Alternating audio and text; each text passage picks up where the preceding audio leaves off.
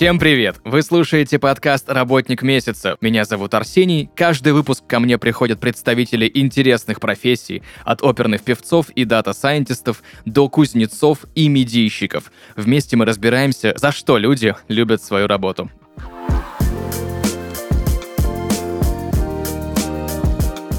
Друзья, и сегодня в подкасте «Работник месяца» Яна Васильева, эксперт по налогообложению и бухгалтерскому учету, Яна, привет. Привет. Спасибо тебе большое, что согласилась прийти сегодня в подкаст «Работник месяца» и рассказать про свою профессию, связанную с точными цифрами. Я тебе честно признаюсь, я как гуманитарий, у которого дважды два вторник, э, всегда с диким восторгом смотрю на людей, которые во всем этом разбираются и все это понимают.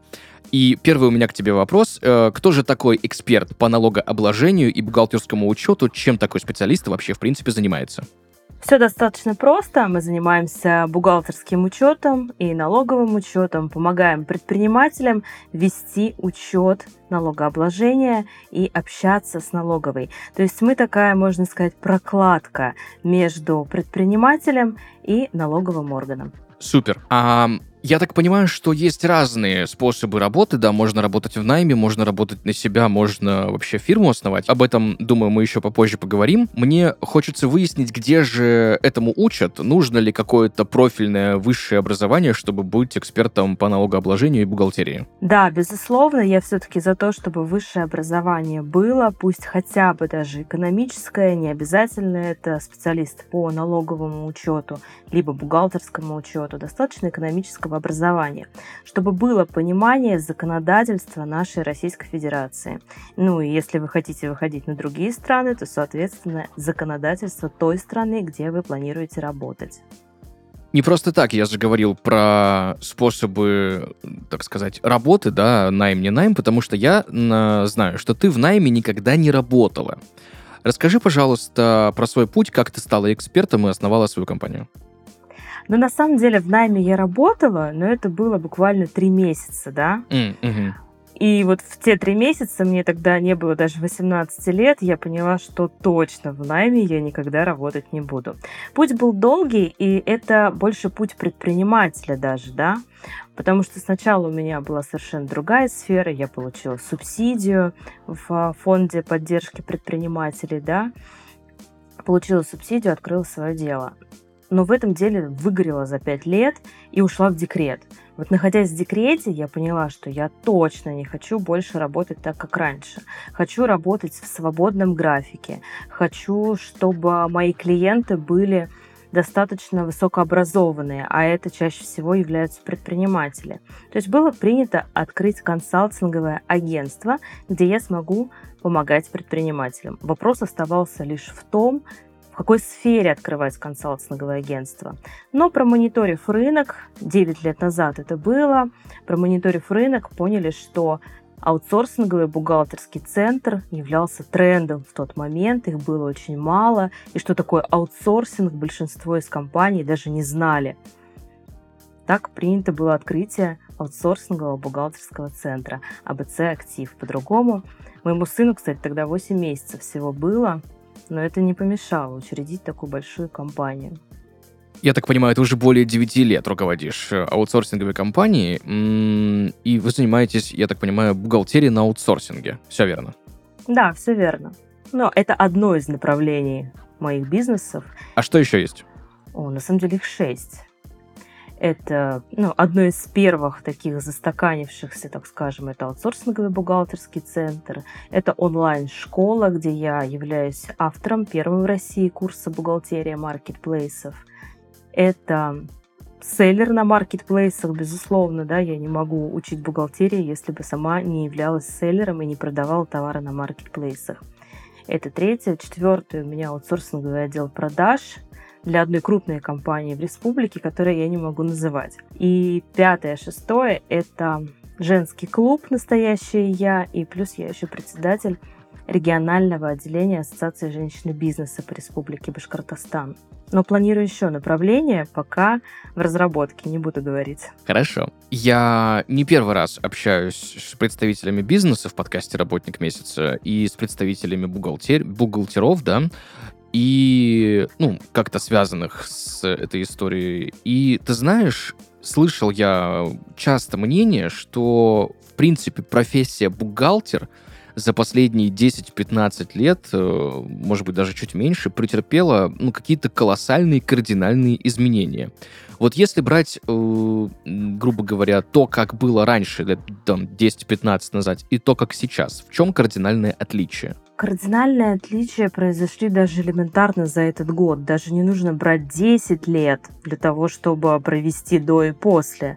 У нас постоянно идут изменения в законодательстве, как бы для того, чтобы упростить работу предпринимателям, но на самом деле пока идет только усложнение работы бухгалтером. Но мы как бухгалтеры, естественно, быстро трансформируемся, и отличие десятилетней давности говорит лишь о том, что сейчас нужно еще быстрее идти в ногу со временем, еще быстрее трансформироваться, подстраиваться под нынешние реалии, и тогда все у тебя будет классно. Я так понимаю, про изменение этого года и головную боль для бухгалтеров ты имеешь в виду введение единого налогового счета? Ну, естественно, потому что до сих пор, пока нет четкого понимания, выйдем мы к концу года на уже устаканившийся такой сервис. Почему? Потому что элементарно последние изменения, которые у нас произошли 31 июля, если не ошибаюсь, да, в дате, могу ошибиться, но вроде 31 июля – когда нам задним числом изменили способ э, учета страховых взносов, ну, это уже заумно, наверное, да, говорю, но способ учета страховых взносов по УСН и по патенту.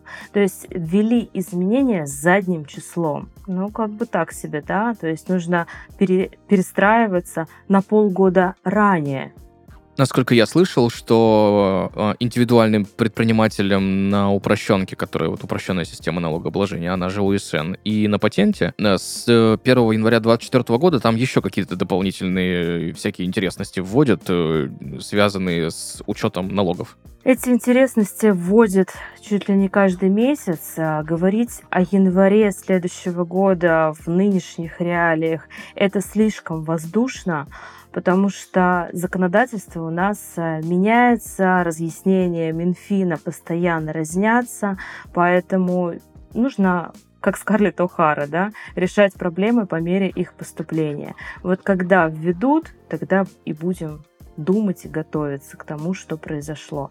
Потому что те изменения, которые происходят, ну, бухгалтеры, конечно, высказываются так, что волосы дыбом встают на голове, но так или иначе это есть. И мы не против этого, мы за, мы понимаем, что любой переход, он всегда может быть более болезненным, чем казалось, да. Ну, главное просто подстроиться под это, смириться, понять, простить и делать. А вообще у нас классная профессия, между прочим, очень интересная. Никогда мы не сидим на месте, и никогда у нас мозг не деградирует. Всегда приходится изучать что-то новое. Давай так, я, наверное, сейчас задам вопрос, который, возможно, не совсем корректный и, возможно, не совсем тактичный, но э, не, я с этим лично, признаюсь тебе, не сталкивался, но слышал что когда бухгалтер находится в штате какой-либо компании, если там происходят какие-нибудь э, странности с финансами, то к своему бухгалтеру можно прийти и как-то дебет с кредитом подружить, как это говорится, да? Если же брать бухгалтерию на аутсорсе, то не знаю, получится так или нет.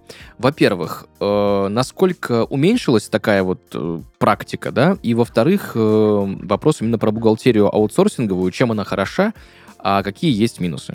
Сейчас меня, наверное, закидают помидорами все бухгалтеры, которые работают в найме, но скажу следующее, раз уж мы по-честному да, разговариваем, что самые частые случаи вывода несанкционированного денежных средств с предприятия приходится как раз-таки под власть бухгалтера, который работает в штате.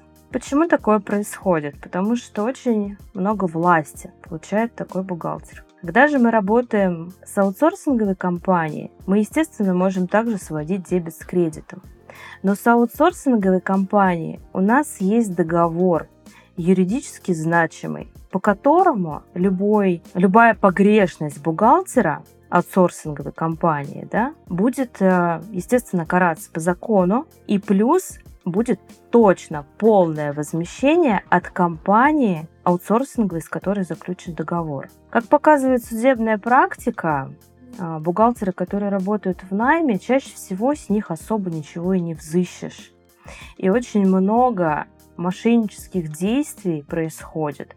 Но я думаю, что меня помидорами закидают э, могут только те, у кого руки не чисты, да, но те, кто работает много лет, даже в найме, и всегда все чисто, вам огромная благодарность. Скажу так. Ну, я так понимаю, на аутсорс бухгалтера можно нанять не только вот просто, вот, ну, грубо говоря, человек открыл ИП и там специалиста себе нанимает, чтобы там какие-то, ну, минимальные э, документы проводить, да, что-то оформлять и что-то считать, да, там ту же зарплату там трем-четырем сотрудникам, если вдруг у него есть. Ну, грубо говоря, там у человека маленькая кофейня, то есть это можно просто человека нанять одного. Можно через фирму, можно так. А есть истории, когда к аутсорсинговой бухгалтерской компании приходят какие-то крупные игроки, крупный бизнес и фирма ведет бухгалтерию какого-то большого заказчика?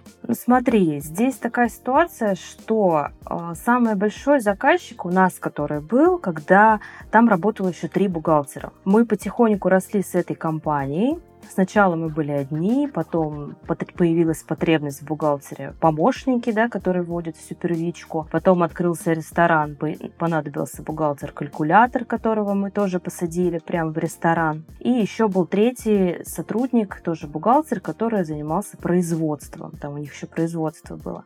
А мы, как главный бухгалтер, сводили все отчеты и сдавали уже в налоговую. И для руководителя тоже отчетность сделали. Но чаще всего компании, которые больше 15 сотрудников в штате имеют, им, конечно же, интереснее нанимать бухгалтера в штат. Мы про микро, малый бизнес, будем говорить так. Но обороты компаний, которые у нас обслуживаются, ну, они достигают э, где-то примерно 100 миллионов э, в год. То есть это немного, но и немало. Ты упомянула ранее, что ты еще создаешь и проводишь программы для обучения бухгалтеров маркетплейсов. Давай более подробно на этом остановимся, что это за программы и почему бухгалтер маркетплейсов — это отдельное такое направление не просто отдельное, я бы сказала, трендовое на сегодняшний день и самое лучшее направление, чтобы стартануть бухгалтеров во фрилансе. Почему? Сейчас объясню. В 2021 году, ну, получается, три года назад уже почти, да, в январе, я начала преподавать, то есть меня начали приглашать в школы, которые обучают э, селлеров, то есть продавцов маркетплейсов и менеджеров маркетплейсов. То есть это такое массовое обучение пошло. Все находи, начали выходить на маркетплейсы и зарабатывать деньги. Но выяснилось, что бухгалтеров, которые умеют обслуживать специфику маркетплейсов, их практически нет. А меня не просто так при пригласили туда преподавать, потому что я очень быстро в этом разобралась, и у меня был классный опыт а, с работой агентских договоров. А вот marketplace в данном случае это агент, который перепродает товары. Таким образом, там абсолютно другая специфика учета, нежели у обычного упрощенца, например. Так э, родился курс «Бухгалтерия маркетплейсов». Сейчас он трансформировался за два года ему уже, да, он трансформировался за два года очень много раз. Сейчас у нас идет набор на 23-й поток, представляешь? И Обалдеть. 23-й поток, да, это очень большие обороты в плане того, что я радуюсь, что бухгалтеры, которые у меня обучаются, вот если в среднем они ко мне приходят, и у них доход 20 тысяч рублей, ну это и региональный да, доход, мы не берем Москву, а когда они у меня обучаются, после обучения, примерно через полгода они выходят на 200 тысяч рублей. То есть, если это регион, если это какой-то небольшой городок, это даже не столица какого-то региона, да, то 200 это просто бомба с учетом того, что зарплата главного бухгалтера где-то 40 тысяч в этом городе составляет, и уже дальше не прыгнешь. Ну, я же так понимаю, можно спокойно работать и на удаленке. Да, как раз-таки мой курс, э, он даже не просто про бухгалтерию маркетплейсов. Я учу бухгалтеров тому, как можно зарабатывать в легкости, удаленно, расширять свои границы, то есть не зацикливаться только на своем небольшом городе, а брать клиентов из всех городов Российской Федерации. Таким образом, я еще учу, у меня есть а, разработанная мной методика, практика, индивидуально я ее разработала. Это практика «Быстрый клиент». И вот здесь мы можем за 45 минут заработать порядка, ну, минимум 15 тысяч рублей. Угу. А каким образом? Но здесь смысл в том, что здесь небольшая плата за сдачу отчетности, да, это обработка квартала именно клиента, который находится и продает свои товары на маркетплейсах. Это налоговый учет. И есть такая практика, про которую, естественно, я здесь рассказывать не буду. Для бухгалтеров, кому интересно, могут прийти ко мне на курс, на мои эфиры и полностью ознакомиться с этой практикой. Если брать перспективы карьерного роста, раньше было все понятно. Бухгалтер и главный бухгалтер, да, или главный бухгалтер какого-нибудь большого-большого предприятия. Что сейчас? Сейчас рассказываю. Сначала ты начинаешь работать на себя, становишься фрилансером. И вот это самая маленькая, низкая ступень, которая может быть. Потому что здесь ну, до 200 тысяч рублей ты можешь зарабатывать, потом уже сложнее самой обрабатывать всех клиентов. Следующую ступень ты берешь себе пару помощников и выходишь уже на 350-500 тысяч рублей. А дальше все понятно. Открываешь аутсорсинговый центр, где уже нет потолка, потому что все зависит от того, сколько ты сможешь обработать, сколько у тебя сотрудников работает. И этих сотрудников можно также нанимать онлайн. То есть фактически у тебя даже офиса нет. Вся работа происходит через интернет. Ты еще упоминала, что ты являешься основателем э, женского бизнес-клуба «Настоящая я». Расскажи да, немножко абсолютно. более подробно о клубе, почему ты решила его основать и на что направлена деятельность вообще клуба. Сейчас расскажу. Основала я его год назад совместно с партнером. Партнер это клинический психолог Мария Тагамлицкая, очень много лет с ней знакомы. И основали его абсолютно случайно. Решили провести, как сейчас это модно называть, такой бизнес-ретрит для женщин, собрать сильных женщин своего города и вывести их за город на три дня, где мы сможем погенерить идеи, обменяться опытом и пообщаться, просто даже развеяться, отдохнуть. И идею предложил мой муж. Он сказал, а давайте соберем этих женщин на обед. Пусть они заранее познакомятся, ну, если честно, да еще и допродадите, да, э, места для вашего ретрита. Ну, может, кто-то заинтересуется. И начали собирать. Собрали человек 20 первый раз, и все женщины заявили о желании, что хотят быть частью какого-то сообщества, что давайте соберемся в чате, будем общаться. Так родился клуб. Сейчас более 400 женщин в клубе. Для чего я это делаю? Сейчас расскажу. Вот знаете, есть э, определенный момент у любого предпринимателя, когда большинство из бизнесов уже приносит хороший доход, и ты понимаешь, что не все в этой жизни ради денег. Что-то должно после тебя остаться. И вот этот клуб – это та история, когда я даю а, возможность женщинам развиваться, возможность расти перенимать друг у друга опыт, и у нас есть очень сильные кейсы, когда внутри нашего клуба у нас проводятся постоянные мероприятия, это экспертные, и вот сегодня только мастер-майнд прошел, да, внутри клуба женщины создают новые бизнесы, абсолютно с нуля, то есть пришла Наталья, она была у нее было производство нижнего белья, продавала на маркетплейсе. Абсолютно ей было это неинтересно, как она говорила. И вот уже почти год, как она стала рилсмейкером, причем достаточно известным в нашем городе. И что самое интересное, практически все ее клиенты – это участницы нашего женского клуба. То есть она за рамки клуба даже не выходила особо. Просто мы в нее поверили, и она создала свой бизнес с нуля. Ты знаешь, я с многими предпринимателями тоже общался в свое время, и ну, практически каждый первый говорит про важность мотивации. А каждый второй говорит, что нужно, чтобы еще рядышком был какой-нибудь человечек, который тебя поддержит в случае чего, потому что в одного ты это все не вывезешь никогда. Вот именно среди женщин-предпринимателей, я понимаю, что на самом деле особо и не надо разделять, да, там, женщин, мужчин, какая разница. Но все же, с помощью твоего клуба, в общем, как-то улучшаются вот эти моменты, связанные с потерей мотивации, да, с тем, что есть какая-то поддержка. Ну вот на этом примере на самом деле очень хорошо это можно проследить. Конечно. Если бы не было мотивации и не было поддержки внутри нашего клуба, я сомневаюсь, что у нас были бы такие сильные кейсы.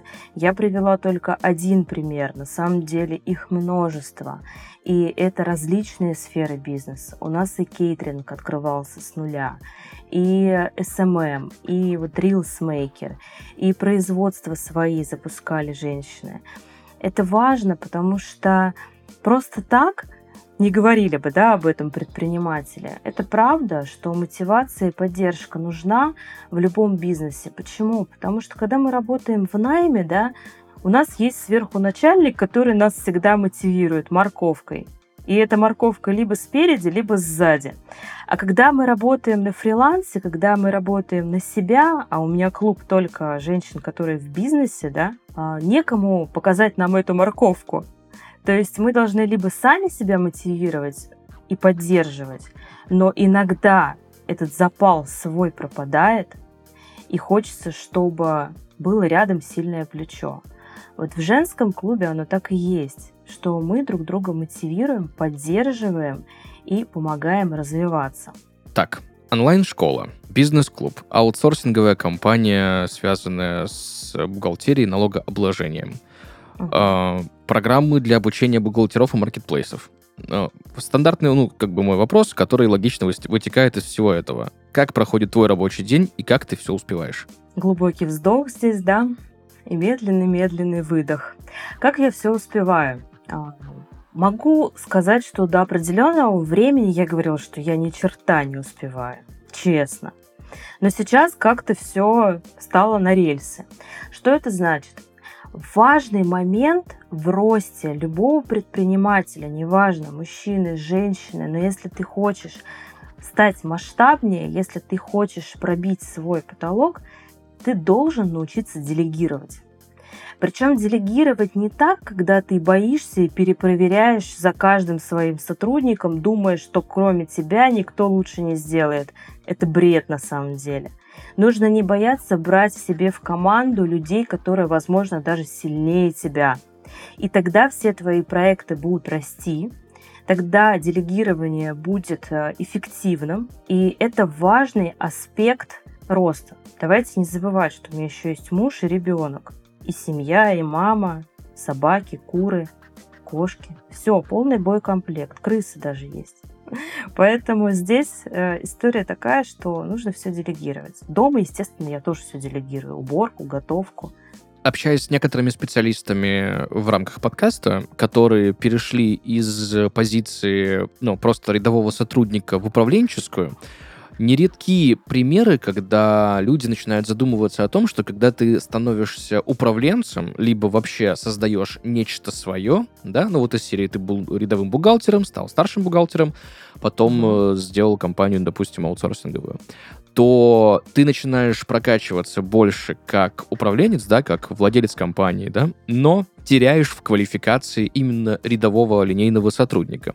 Есть ли это хорошо, это плохо, это или это просто норма жизни? Я думаю, что это просто норма жизни, это нормально.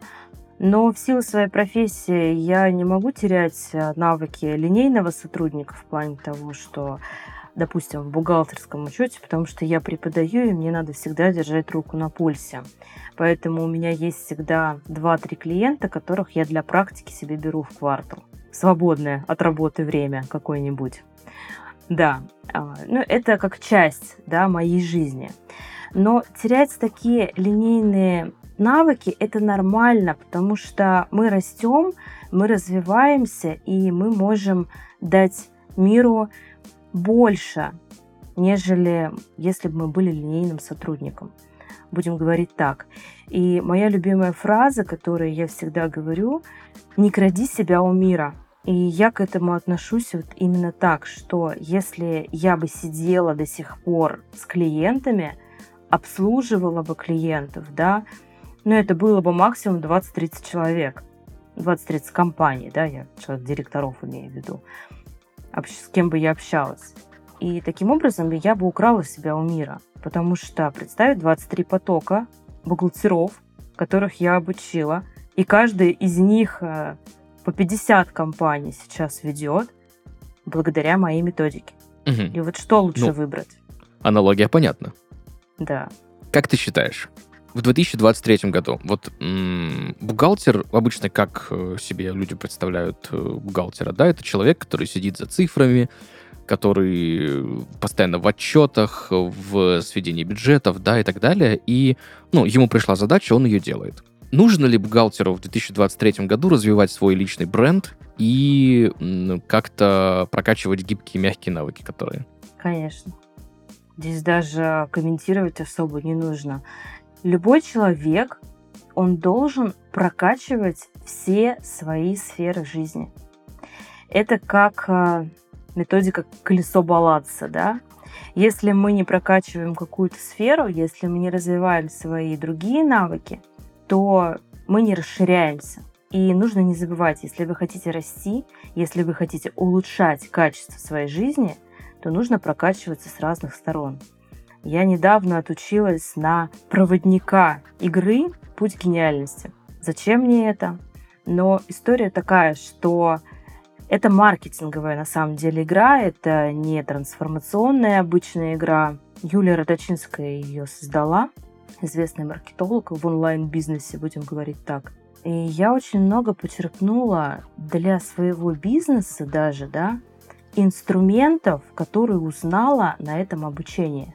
И считаю, что это важно для каждого человека развиваться со всех сторон, пробовать себя в различных нишах. Слушай, ну тут я с тобой соглашусь без вопросов, конечно. Просто, знаешь, есть некоторое мнение у людей, что вот там, допустим, если человек работает там, ну, ладно, не буду говорить э, конкретно кем, где, да, чтобы ни в коем случае никого не обидеть, но, в общем, есть мнение, что вот некоторым профессиям как бы личный бренд, мягкие навыки, да зачем оно, я вот это вот сижу, работаю, и отстаньте все от меня. Но, как показывает практика, чаще всего это работает не так хорошо, как если бы у человека это было. Ам, кстати, я еще вспомнил, что ты говорила про онлайн-школу, и вот мне интересно, а с какими вообще трудностями можно столкнуться, когда хочешь э, онлайн-школу организовать?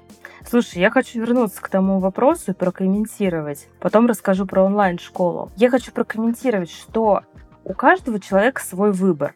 И если он решил, что ему не нужно развиваться, ему комфортно в той маленькой среде, где он находится, это его право. Потому что не всем быть известными, и не все должны как-то поменять этот мир. Есть же должны быть э, обычные линейные сотрудники, которые просто хотят жить так, как они живут. И это нормально. Это их выбор, их право. Возвращаемся к онлайн-школе. Какие трудности, с какими трудностями столкнулась наша онлайн-школа? Это самое интересное, потому что кто хоть чуть-чуть знаком с онлайн-бизнесом, понимает, что за два года произошло в онлайне. И то, что мы выстояли, это большая победа. Во-первых, события, которые произошли у нас э, в феврале 2022 года, когда все онлайн-школы потеряли свой самый основной трафик приток клиентов.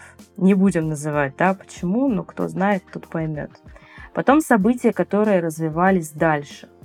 Потому что, когда объявляли о каких-то новостях, мир замирал. Я не говорю, что у людей не было денег на то, чтобы учиться и развиваться.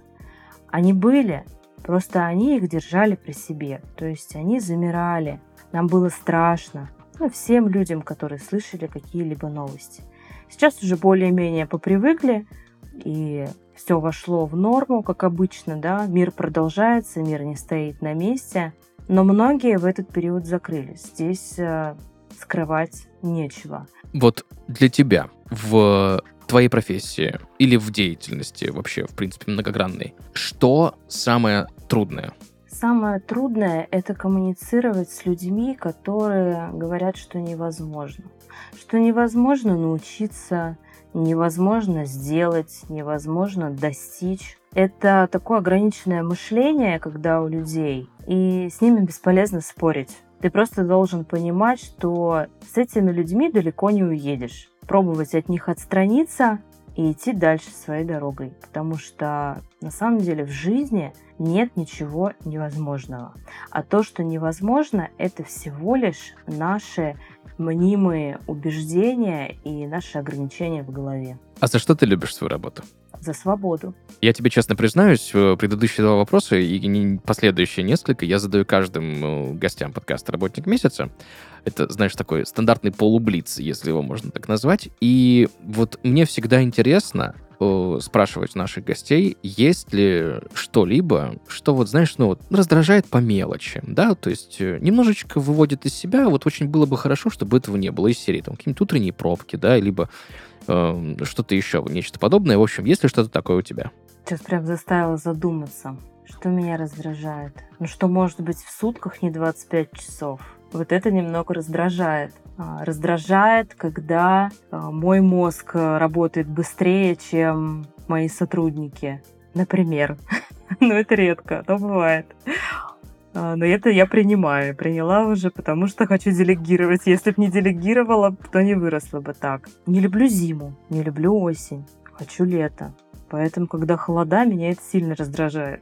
Супер. Яна, спасибо тебе большое, что пришла сегодня к нам в подкаст «Работник месяца», рассказала про свою великолепную профессию, про деятельность предпринимательскую, про какие-то вот моменты, аспекты, тонкости и нюансы, которые вот сегодня я узнал, было для меня нечто новое, удивительное. Спасибо тебе большое. Спасибо за приглашение. В завершении нашего с тобой сегодняшнего разговора я просто так тебя без совета нашим слушателям, естественно, не отпущу. Что бы ты могла порекомендовать? Давай так, вот начинающим бухгалтерам, либо же людям, которые хотят хотят связать свою профессиональную деятельность с бухгалтерским учетом и налогообложением. Тоже всегда говорю своим ученикам, что самое важное – это действие. Глаза боятся, руки делают. Никогда не стоит э, бояться каких-то крупных объемов, никогда не стоит бояться идти в новое, даже если вас будет весь мир отговаривать, этот мир всего лишь ваше окружение. И стоит задуматься, а это окружение чего-то достигло в жизни? Слушайте только себя, думайте только головой, воспринимайте все только сердцем. И обязательно действуйте, потому что без действия даже вода под камень не попадет. Спасибо тебе большое за этот великолепный совет. Друзья, сегодня в подкасте «Работник месяца» эксперт по налогообложению и бухгалтерскому учету, создатель и руководитель аутсорсинговой компании, а также создатель программ для обучения бухгалтеров маркетплейсов и основатель женского бизнес-клуба «Настоящая я» Яна Васильева. Яна, еще раз спасибо тебе большое за то, что пришла к нему сегодня к нам и рассказала про свою великолепную профессию. Спасибо большое, мне тоже было очень приятно с вами пообщаться сегодня. Это взаимно. В каждом выпуске наши гости рассказывают, как быть лучшими в своем деле. А о том, как нанимать таких классных сотрудников себе в команду, вы узнаете из подкаста «Как искать». Сейчас у студии Red Barn выходит второй сезон этого подкаста. Ведущая – HR-специалист с десятилетним опытом. Общается с людьми, которые занимаются подбором бухгалтеров, маркетологов, преподавателей, тестировщиков и других специалистов. Вы узнаете, на что обращать внимание в резюме, какие вопросы задавать кандидатам на собеседовании и как помогать новым сотрудникам адаптироваться в компании. Слушайте подкаст «Как искать» на всех платформах. Друзья, на этом у нас все. Услышимся в следующих выпусках. Пока-пока.